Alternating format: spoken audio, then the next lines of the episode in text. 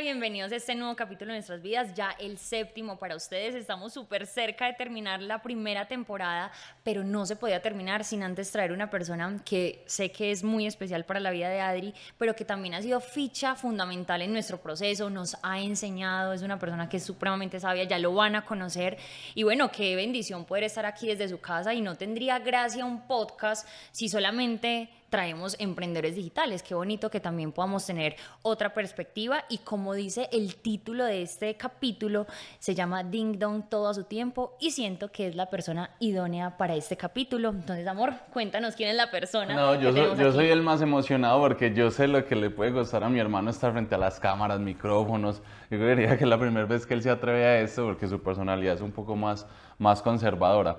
Sin embargo, pues sabemos el valor que puede aportarnos porque yo lo he vivido directamente. Valentina a veces me dice, ay, usted está como obsesionado con, su hermano. Y yo le digo, amor, es que él ha sido mi referente en todo, desde el, desde el éxito, desde como persona, como hermano.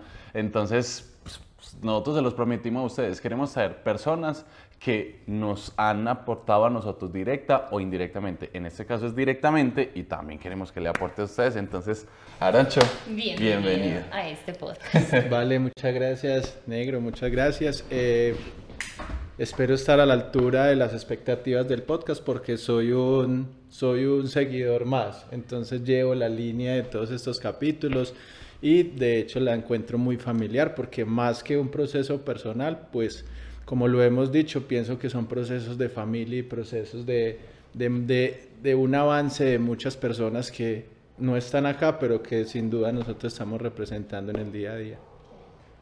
Yo siempre, le, yo, yo lo he compartido con Vale y yo le digo, vea, nosotros somos muy afortunados porque a pesar de que nosotros hemos hecho nuestro propio camino con unas propias decisiones, o sea, nosotros tenemos la bendición de tener una familia que también ha sido como ese salvavidas que nos permite a nosotros arriesgarnos a tomar decisiones, ¿cierto? Vale, con sus papás, con sus hermanos, y pues yo en el caso con mi mamá, con Aaron y con, con las personas pues que han estado ahí. Entonces, para mí es muy importante este podcast porque nosotros en el primer capítulo les decía, yo queremos plasmar este momento en nuestras vidas y yo quiero plasmar el hecho de, pues principalmente agradecerte a Aroncho porque ha sido como ese salvavidas que me ha permitido a mí tomar decisiones desde muy pequeño, pues que montar negocios, que pizzerías, que, que acá, que lo demás. Entonces, ding dong todo a su tiempo, porque pues yo que he tenido la oportunidad en el proceso de, de Aarón, pues he visto cómo Aarón pasó de estar vendiendo café en una universidad a después dar clases en esa misma universidad. Entonces, Aroncho, la, quisiera empezar, no sé si mi vida quieres hacer alguna pregunta Claro, antes, de, conocer a Aaron Rojas, yo quiero hacerte una pregunta y es, ¿cuál crees tú que es la importancia de ese rol de hermano mayor en la vida de una persona? Pues la importancia, eh, si lo pudiéramos resumir y con, y con, este, con este contexto que nos damos para este capítulo, la importancia de un hermano mayor es, es dar ejemplo y poder generar esos sentimientos pues de admiración y de, y de corresponsabilidad pues con la vida de un hermano menor, porque pues negro, vos me decís que me agradeces, me agradeces mis acciones, pero, la, pero asimismo yo agradezco esas, esas causas que me llevaron a, a, hacer lo que, lo que hice para generar un buen ejemplo en la vida tuya. Entonces es un tema de pienso que la, es una importancia donde la corresponsabilidad quiere un papel fundamental, tanto del hermano mayor como del hermano menor, porque en algún punto somos, en algún punto recibimos y en otros damos. Y el éxito, de, el éxito radica en que, en, que pueda, en que se pueda fluir esa, esa relación de hermanos y que... Mm, pues vos vale sabes y, y, no sé si lo han hecho pues eh, en su comunidad, pero pues eh, la relación de Adrián y mía, pues más que hermanos es una relación de, de sangre, ¿cierto? Eh, cuidarnos el uno al otro. Eso es muy lindo porque pues yo acá estoy de espectador igual que ustedes, ¿cierto? Yo, yo vivo esta historia hace unos 5 o 6 años y he visto lo marcado que es el rol de papá, puede llamarse así, de Aarón. Y bueno, si yo se les conté que Adri era una persona estructurada, seria, Aaron no se queda atrás. Eh, ¿Sientes tú que en algún momento cumpliste ese rol de papá en la vida de Adri? Sí, total. Sí. Y le tocó. Pero pues que nos cuente, porque él dice, somos súper hermanos y yo, nosotros ahora los vemos juntos, hacen negocios juntos, pero quizás en algún momento tuviste que cumplir ese rol de papá. Cuéntanos un poco de eso. Sí, pues, pues digamos que cuando, cu- si lo analizamos, tendríamos que analizarlo ahora y pues la respuesta podría ser sí. En ese momento, cuando de pronto estaba cumpliendo esas funciones, pues no era algo consciente. Era un, era, digamos, mi forma de aportarle a todo, a todo un concepto de familia, ¿cierto?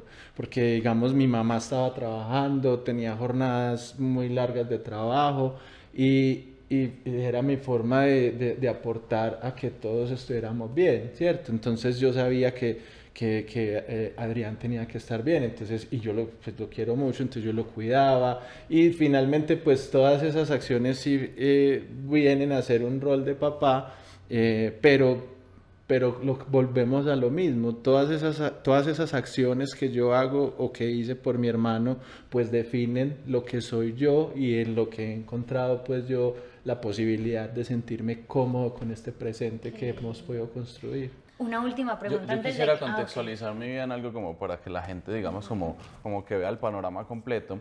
Lo que sucede es que pues, cuando yo tenía dos meses, mi papá fallece.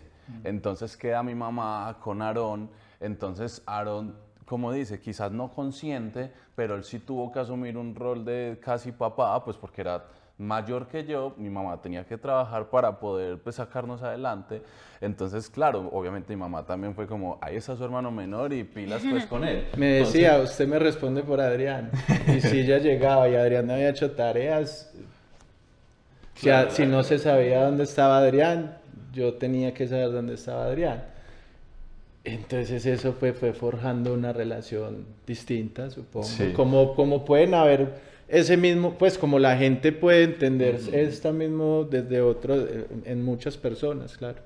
Entonces, claro, obviamente Aarón yo lo veía como esa figura paterna, de que si él llegaba yo salía a esconderme a hacer tareas. Entonces, yo siento, Aroncho, que incluso hasta hace muy pocos años es que nosotros venimos construyendo una relación de hermanos, porque incluso cuando Valentina Por ahí me un año y conoció... medio. No, mi amor, más. Ya, ya te voy a contar por qué. Y les voy a contar por qué. bueno, entonces, porque como hasta que yo más o menos, que usted pudo ver que yo ya cogí alas, siempre estuvo con ese rol de, de papá, quisiera o no quisiera. Y yo también siempre lo vi ahí como ese, ese, ese de que tengo que respetarlo.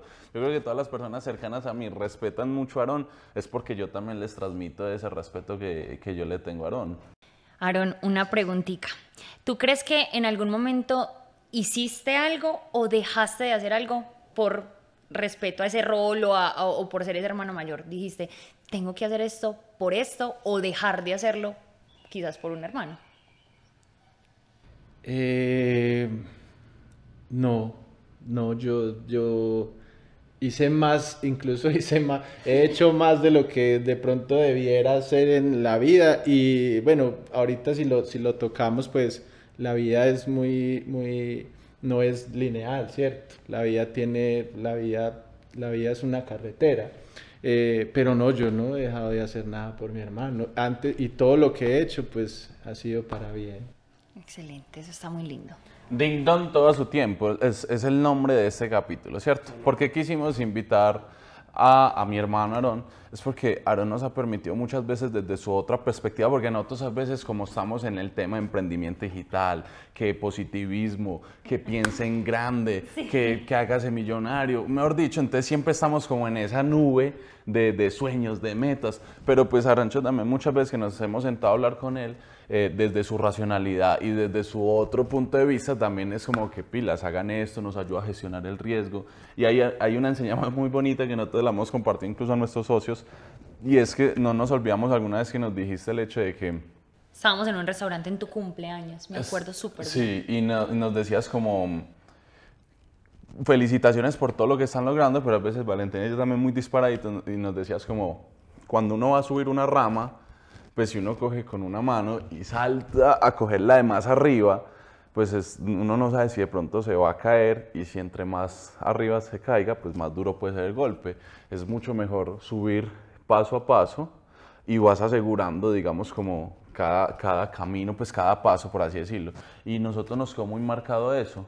y desde eso venimos cada vez que vamos a hacer algo, nos aseguramos de que ya el paso anterior pues esté, esté firme. Y, esa, y eso usted lo, lo, lo aplica mucho en su vida, Aroncho. Pero yo quisiera que la gente conociera quién, quién es Aarón y cómo es el proceso.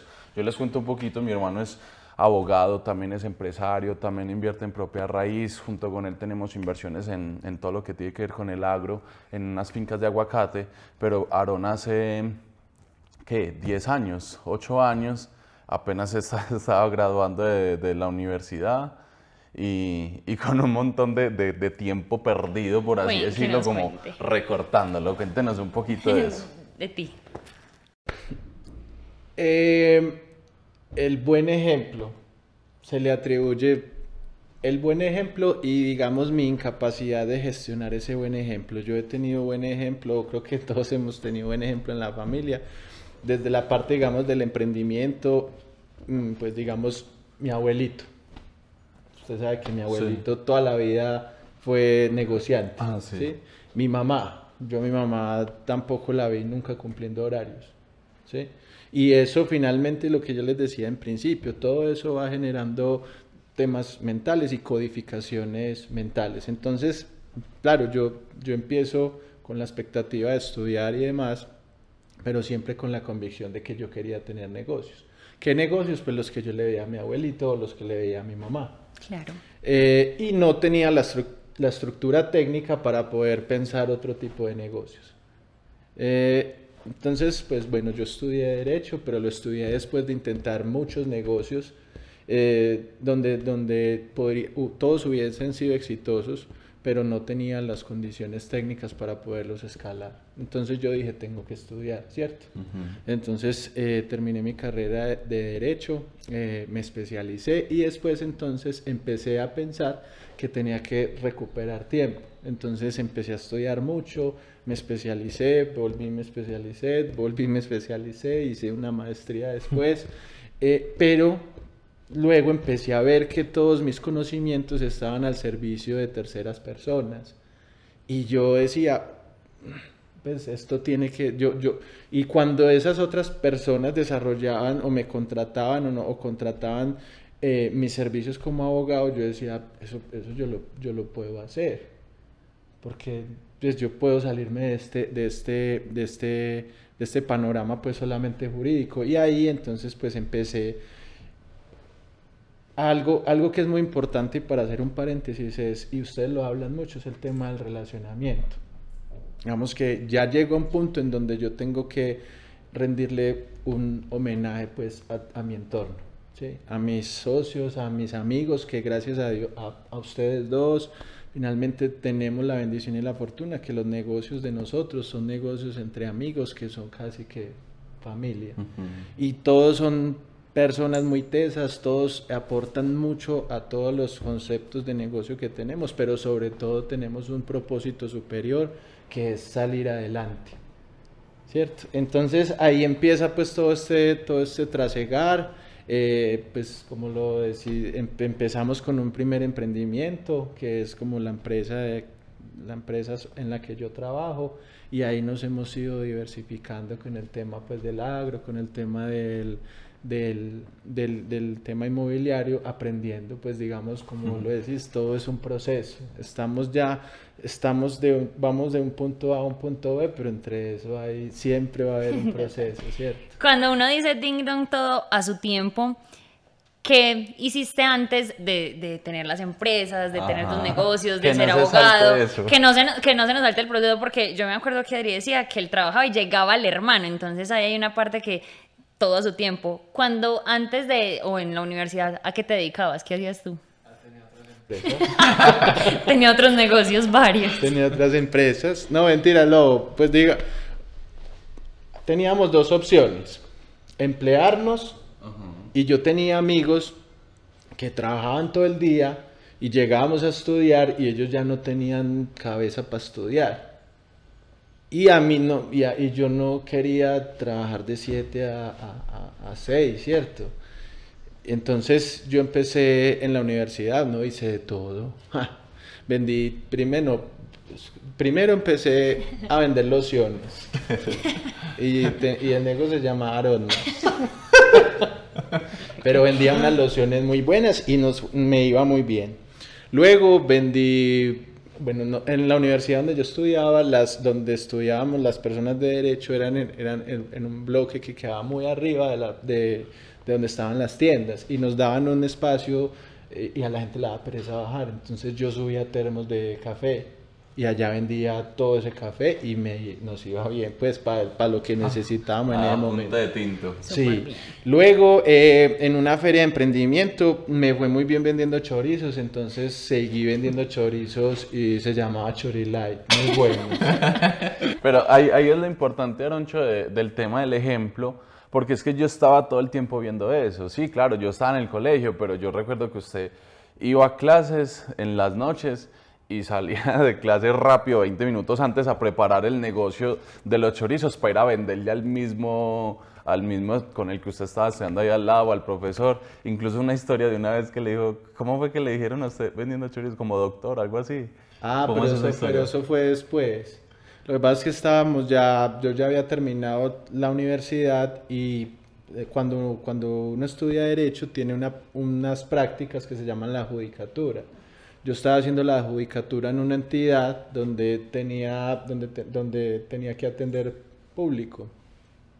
Entonces fuimos, no sé si te acuerdas, fuimos a ver a Isa a, a, a patinar. Isabela, pues Isabela es nuestra hermana. Y allá yo, entonces yo le dije, mamá, ve, pues ya que vamos a ir allá, vamos a estar todo el día, yo voy a llevar las cosas para vender chorizos. Tan hermoso. Y, y, entonces llegó un señor y me dijo, y me dijo, doctor, me dan por favor dos chorizos. Entonces ya, ya mi mamá me dijo, quítese ese delantal y ya... Me acuerdo que esa fue la última vez pues que, que tuve esa, ese emprendimiento. En, en, algún momento dijiste como, ay, ya no quiero pero más sí, hacer pero, esto. Pero, ese, pero esa transición, a, a, mí no se me olvida ese día, pero más que por eso, fue por lo que, fue por, por lo que significó eso en la casa, porque yo no sé si vos te acordás que cuando mi mamá me dijo quítese ese delantal, se lo pasó a usted. Y usted cogió el delantal y siguió haciendo los chorizos. Digamos que, y ahí, digamos, fue como un, un, relevo, no en los chorizos como tal, ¿cierto? Sino como en, como, como en esa, como, pues como, yo soy, digamos, muy, yo soy muy insistente en el tema, y hay una frase muy bonita, ustedes que, que, que, que la, que, que, leen, pues, y, y, las han referenciado, y es que de la actitud de cada uno depende el éxito de todos. Entonces eh, eh, fue la posibilidad de, darle como, una transición a la familia. ¿sí? Y ahí pues ya yo ya me dediqué a, a trabajar, seguí trabajando en esa entidad un tiempo y, y ahorita mirándolo también en perspectiva, pues digamos todos esos negocios en su momento generaban muchos sentimientos encontrados, ¿cierto? No dejaba de dar pena, no dejaba de sentirse uno raro, no dejaba uno de encontrarse con sentimientos de frustración y ahí más, digamos, hacia, hacia algo que conversábamos ahorita, sí sentí yo que, yo sentía en ese momento que estaba dejando de hacer muchas cosas, en ese momento de universidad, ¿sí? Pero ahorita en este tiempo son las cosas que han definido que uno sea distinto. Y es, y es, muy bacano por, por, el tema de que es que Aaron se vivió el proceso, desde el punto de estar en la universidad subiendo tintos, de estar vendiendo medias también, sí. que vendió también medias, de estar vendiendo chorizos, de estar vendiendo perfumes, pues que pasaron uno, dos, tres años, Aaron se siguió preparando y llegó al punto en que dio clases de derecho en la universidad. Sí, tuve esa oportunidad que fue muy bonita en algún punto sentía mucha inseguridad personal, ¿cierto? Uh -huh. Pero mi mente estaba en que yo ya iba a salir de la universidad y así, y así seguí estudiando y preparándome porque a, a, siempre ha habido un plan y siempre ha habido un propósito. Casi que el propósito entonces nos devolvemos es ser un motivo de orgullo para mi hermano, ser un motivo de orgullo para mi mamá, poder encontrar la, poder, poder, poder aportar en, en la construcción de, de, mi familia presente, ser un buen ejemplo para mi, para mi hija, es aportarle a mis amigos y a sus familias. Esos son siempre los propósitos superiores que creo que, que han definido pues eso.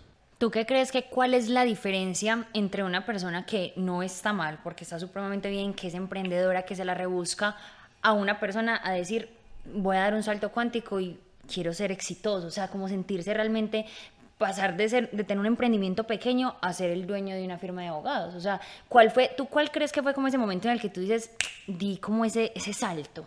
Es como enfrentarse al miedo y volver el miedo siempre un aliado. Uno siempre piensa que el miedo debe salir de la vida de las personas. Y yo normalmente le digo a mi esposa, en el buen sentido de la palabra, yo mantengo con miedo. Y el miedo me, llega, me lleva a actuar. Entonces yo creo que ha sido siempre eh, entender el miedo como un aliado y que si uno no se mueve, pues uno no va a poder alcanzar los sueños. Entonces son dos pilares, o sea, tener el suficiente miedo para moverse y tener los sueños en la medida que, que, que, lo lleven a uno a moverse, porque si, si mis sueños no están, no son grandes, pues me muevo lo necesario para cumplirlo, ¿cierto? Eso me encanta. Yo e-, es muy curioso, chicos, porque muchos de ustedes nos conocen y saben que, que yo soy una persona con una mente súper volada, soñadora. Y yo al principio chocaba mucho con Aarón, ¿cierto? Y yo chocaba mucho con Aarón, pero es, todavía tengo mentiras que no, ¿saben? Y aquí, pues obviamente contándoles, chocaba un poquito directa e indirectamente. Directamente porque yo sentía que Adrián le corría exagerado al hermano. No era como un hermano, sino como como, chicos, algo tan sencillo como que siempre le regalaba cosas a Adrián. Entonces yo iba a la casa de, de Aarón y era como, negro, tengo una pantaloneta y quiere la lleva, son bobadas. Pero yo decía, pero amor, ¿por qué? O sea, usted ya está grande y usted se la puede comprar. Y, y en algún momento tuvimos una conversación y yo pensaba que yo estaba súper volada y que Aarón no estaba como muy familiarizado con el tema de la abundancia. Porque hablaba de como a él le va muy bien, pero entonces tenía un viaje, era como un viajecito, un crucerito, voy a pagarme, me voy a comprar un relojito, un gustico, y yo chocaba mucho con eso. Y miren cómo al, al cabo de meses y al conocernos más, hemos encontrado como esa luz en el otro. Por ejemplo, yo entendido mucho como esa manera de pensar, de ser cuidadoso, de ser responsable, como él también se ha abierto a conocer esos temas de abundancia, de mentalidad, entonces como fusionar ese, ese mundo también tradicional y ya pues que nos cuente un poco cómo cambiaste como de ser así súper rígido a decir, bueno, quizás quiera ser emprendedor, les cuento así una última cosita, y es que Adri, digamos, llegábamos a la casa de Aaron a las 8, nosotros somos súper nocturnos y era como, pues ustedes por qué van a hacer reunión a esta hora, ya vamos a acostar, y ya tú lo puedes ver en una reunión hasta súper tarde. O sea, ¿qué crees que cambió en ti? Pero antes, antes de que responda, yo lo hablé contigo y le dije, amor, usted tiene que entender que es que es mi hermano. Y así como una mamá, uno puede tener 30, 40, 50 años, siempre lo va a ver como el hijo, Aaron siempre me va a ver como ese hermano menor. Entonces, claro, si, si una pantaloneta no le queda, ah, bueno, Adrián, y va a pasar, yo creo que eso va a ser inevitable, porque muchas cosas yo también pienso, ah, qué bueno compartirlas con mi hermano. Pero lo que dice Valentina es porque como yo siempre le he corrido a, usted, ¿cierto? Entonces ella decía, pero es que él todavía lo ve como un niño usted y usted ya está grande, ya puede comprar sus cosas. Y yo le digo, es que a mí no me choca que, que él siga con ese rol de protegerme y, y, también, digamos, yo, yo protegerlo, proteger a Aarón. Entonces, digamos que eso era lo que Valentina se refería al tema de, las ropas, porque lo cogiste a, a, quemar ropa. No. ¿Qué pantaloneta era? No, Una pantaloneta verde. No, y ustedes se acuerdan que al principio de este podcast yo dije que como hace un año y medio. ¿Se acuerdan que lo dije? Porque yo siento que hace por ahí un año y medio Aarón se liberó de esa responsabilidad de que a Adri le vaya bien. ¿Cómo así? No quiere decir que no quiere, no, sino que ya, ya son como hermanos, o sea, ya no es como que tiene que estar súper estresado y preocupado, sino que ya él sabe que ya son como socios. O sea, ya pasó de ser como el papá a ser como ese hermano y a estar más tranquilo. Entonces yo siento que hace por ahí un año y medio le puede seguir regalando cosas, o sea, claro está, pero la relación ya es como que lo liberó, como que ah, ya, y eso también es muy sano para ti.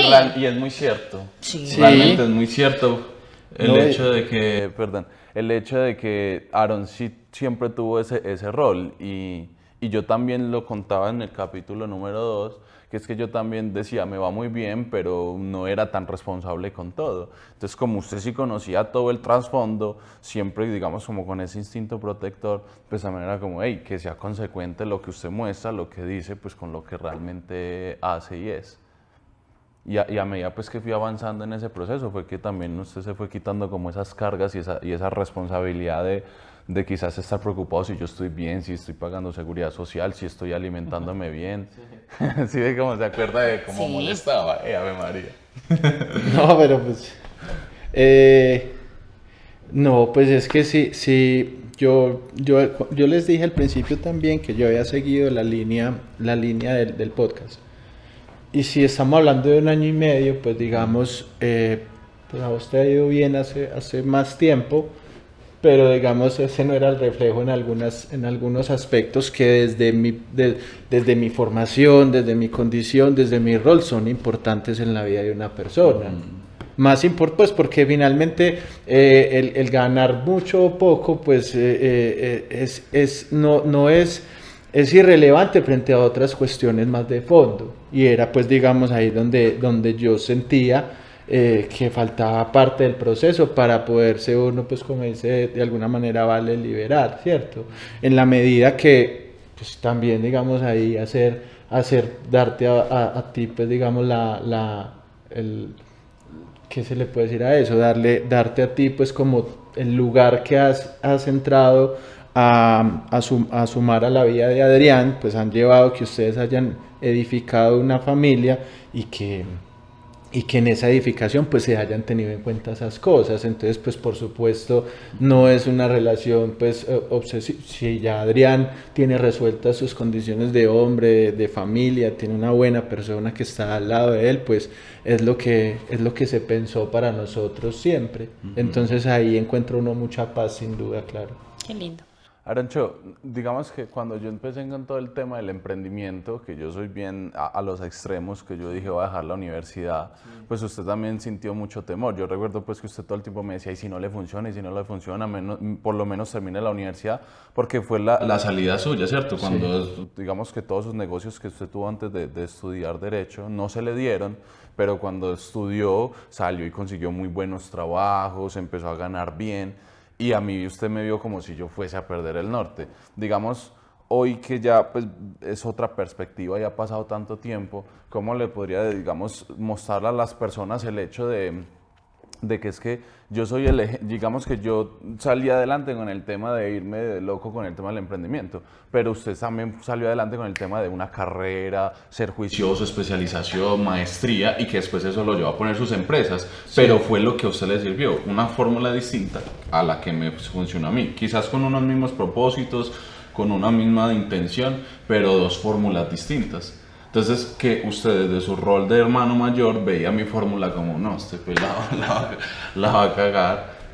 Claro, no, eh, ha sido una construcción, ha, ha, sido una construcción conjunta, porque, digamos, en el momento en que yo tenía mis, los prejuicios con los que podía yo hablar de tu proceso, pues yo era una persona que estaba empleada.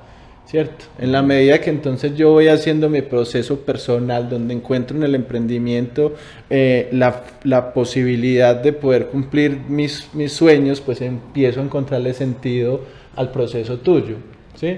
Y eh, digamos que mm, montar negocios como tal mm, no es, no es difícil, ¿cierto? Eh, entonces obviamente pues yo decía, es un negocio difícil y, si, y, y, no hay un plan B, ¿cierto? Uh -huh. O sea, yo también dentro de mi estructura siempre he pensado que hay, tener, hay que tener una capacidad de anticipación.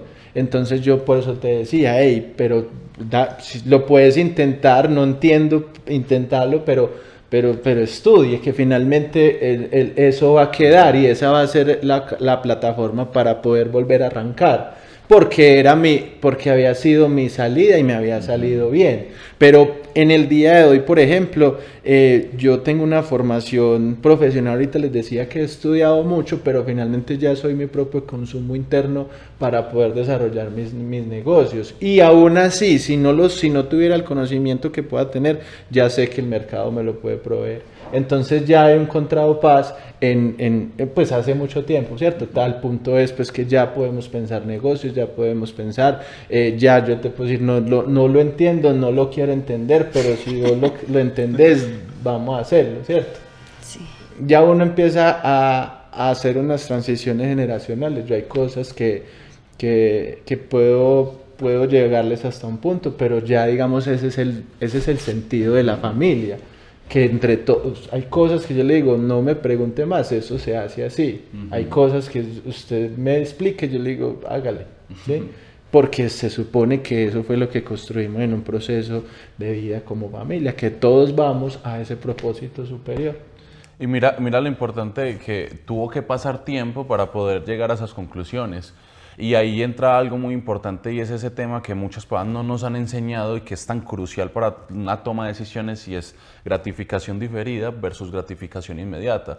Todo el tiempo estamos buscando resultados de inmediatez. Si que pongo un negocio, quiero un resultado ya. Si estudio una carrera, quiero que tenga un resultado ya. Si veo cualquier cosa, quiero tener un resultado ya. Incluso genero unas ganancias, me las quiero gastar ya. Gano dinero, entonces ya quiero el carro, ya quiero el reloj, ya quiero vestirme mejor, ya quiero pasarme a una mejor casa, ya quiero vivir en un mejor barrio, etc. Y, digamos que nosotros vivimos en una sociedad Medellín donde hay tanta contaminación visual, donde prácticamente todo el mundo es, es exitoso, ¿cierto? Donde, hey, ¿cómo llego yo también ahí? Entonces se ve mucho esa gratificación inmediata, pero la importancia de saber ese tema de la gratificación diferida y es tener la capacidad de, de ver que cuando uno está tomando decisiones frente a un proyecto, cuando gano dinero, cuando genero un buen resultado frente a algo, no me puedo gastar esos resultados de inmediato, sino proyectarlos en el tiempo, tanto en temas personales como en temas financieros. Y ahí es donde entra un tema muy bonito. Nosotros tenemos inversiones eh, tenemos la oportunidad, Valentina y yo, de, de, tener inversión, pues parte y una sociedad en el, en el proyecto de, de, aguacates. Y hay una historia muy, pues hay un ejemplo muy bonito en el aguacate y es el hecho de que el aguacate es una fruta muy cotizada a nivel mundial. Incluso se está haciendo más famoso en el mundo. Pero muy pocas personas le entran al tema de los aguacates porque los primeros años, desde que usted planta el primer arbolito hasta que usted le pueda sacar a ese árbol unas ganancias, es un proceso de aproximadamente cinco años, donde pueden pasar dos años y medio y, y darse cuenta que ese árbol no va a, pelechar. Entonces son cinco años cuidando el arbolito, abonándolo, poniéndole buenas, buenas, digamos, buenas vitaminas y todo lo que necesita ese árbol para poder crecer pero después viene con ese resultado de que son cinco años usted dándole al arbolito, pero después cuánto puede estar dando un árbol bien cuidado en el lapso de tiempo.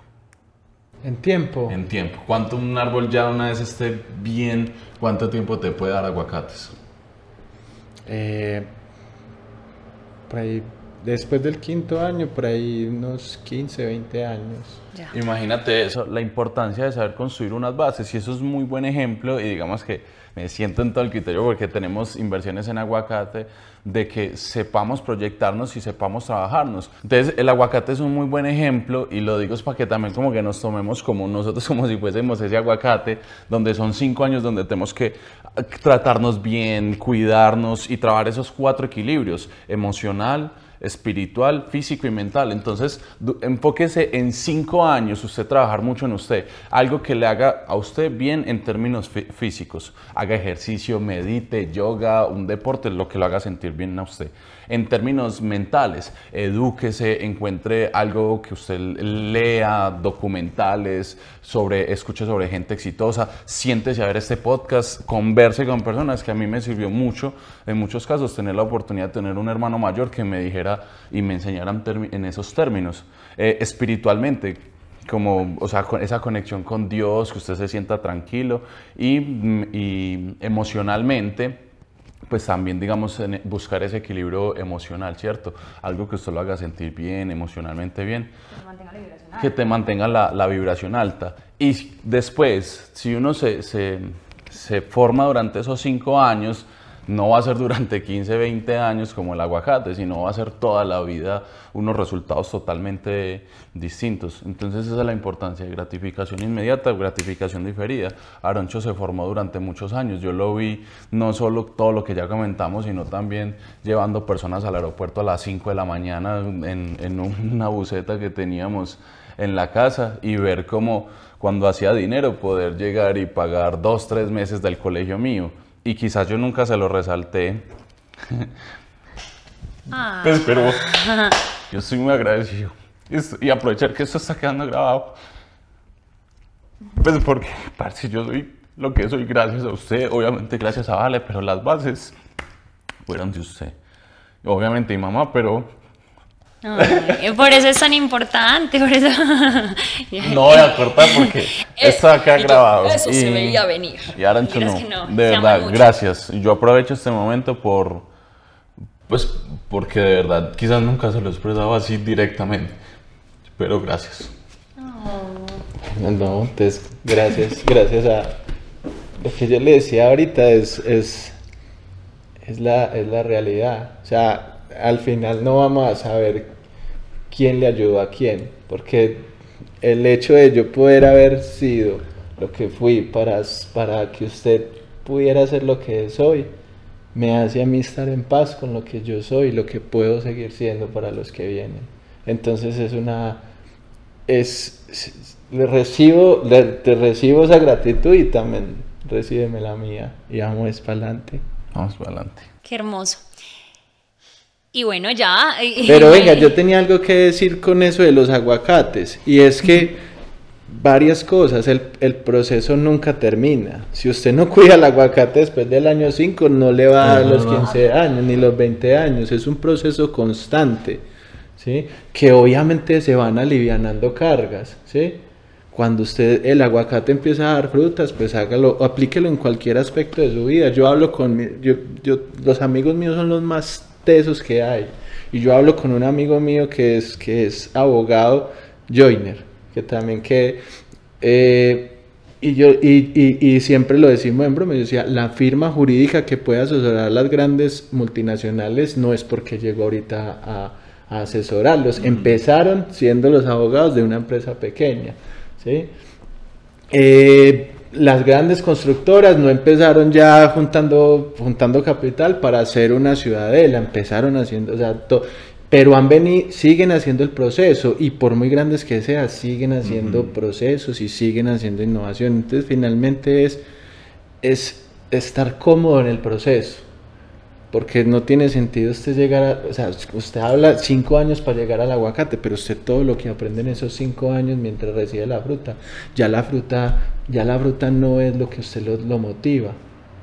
Ya cuando usted recibe la fruta, usted ya aprendió de abonadas, usted ya aprendió de certificaciones, usted ya aprendió de manejo de personal, usted ya aprendió, y eso era lo que pasa, y todo suma a todos los que nos escuchan, todo suma, ¿sí? Entonces las, las, las trasnochadas eh, suman para algo. Usted no lo puede ver ahorita, pero usted, usted algo le va a servir. De verdad que eso que dicen los papás, todo suma.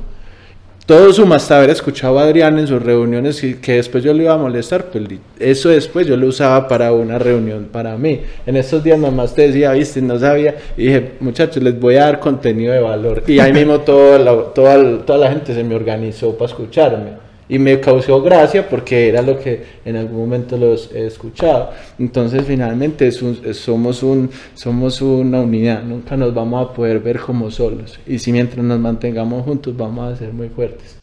Me encanta, me encanta y, y bueno, este ha sido un capítulo muy especial. Ahora sí le vamos a dar la faceta a ese rol de papá. Ya está esperando a su hija Elena. Entonces siento que después de esa liberación, ahora sí, a cumplir ese rol de papá desde el ejemplo, ya con esa sabiduría. Eh, Aarón siempre ha sabido llegarnos con una palabra. eh, ha sido, como les decía, ficha fundamental en nuestros procesos. Me honra mucho ya tener sociedad eh, junto con él y su esposa. Y bueno, que sabemos que... Y nosotros con ustedes, que también ahora ya es algo muy recíproco. Los negocios de ustedes también nos apalancan mucho, los negocios de nosotros y, y esa es la idea. Amén. Y ya saben, ding dong, todo a su tiempo. Nos vemos en un siguiente capítulo donde vamos a hablar cómo ser la princesa de un cuento. Que... Eso sí. Entonces, Muchísimas gracias por todos los comentarios, muchísimas gracias por estar tan conectados todavía con, con el podcast. Recuerden, cada comentario lo estamos leyendo. Hay comentarios muy, Muy bonitos lindos. que realmente nos sentimos muy agradecidos de, de corazón. Recuerden suscribirse, darle like, compartir con todas las personas. Y Arancho, gracias. Gracias por darse gracias la oportunidad. por, por- son todos los 15 minutos de Mamá Mía. Sí. Ah, bien, excelente. nos vemos en el siguiente capítulo. Chao, Chao, chao. chao. Hasta luego.